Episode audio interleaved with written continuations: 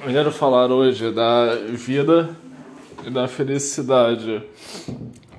Porque a filosofia diz que se você não se entregar aos acontecimentos é, plenamente, independente de ser bom ou ruim, você não está vivendo, você está sobrevivendo. E sobreviver, segundo a própria filosofia, é morrer mais rápido né? Não, não é você ter felicidade e, consequentemente, êxtase, né? Freud dizia que a, o que te dá felicidade não é propriamente a dopamina, a endorfina, né, esses hormônios é, que se fala na atualidade, e sim a libido, que é o hormônio da criatividade. Pois sem criatividade não somos nada, pois Deus né, o criador precisou da criatividade para criar universo. Então, juntando isso tudo, que conseguiremos ter uma vida abundante e feliz, no melhor do, do, do termo.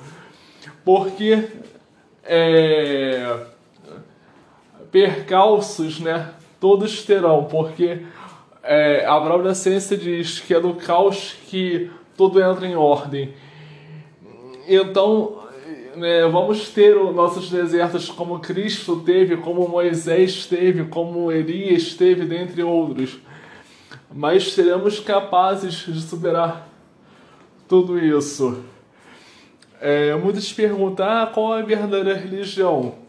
Penso eu, embora eu não tenha grande conhecimento em teologia, que a verdadeira religião não está, como diz é, o texto de Spinoza, na denominação A ou B, mas sim se ligar ao divino em ti, na criação e no Criador.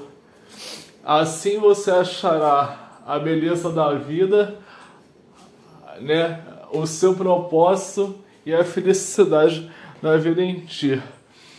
Pense nisso e você deixe seus comentários.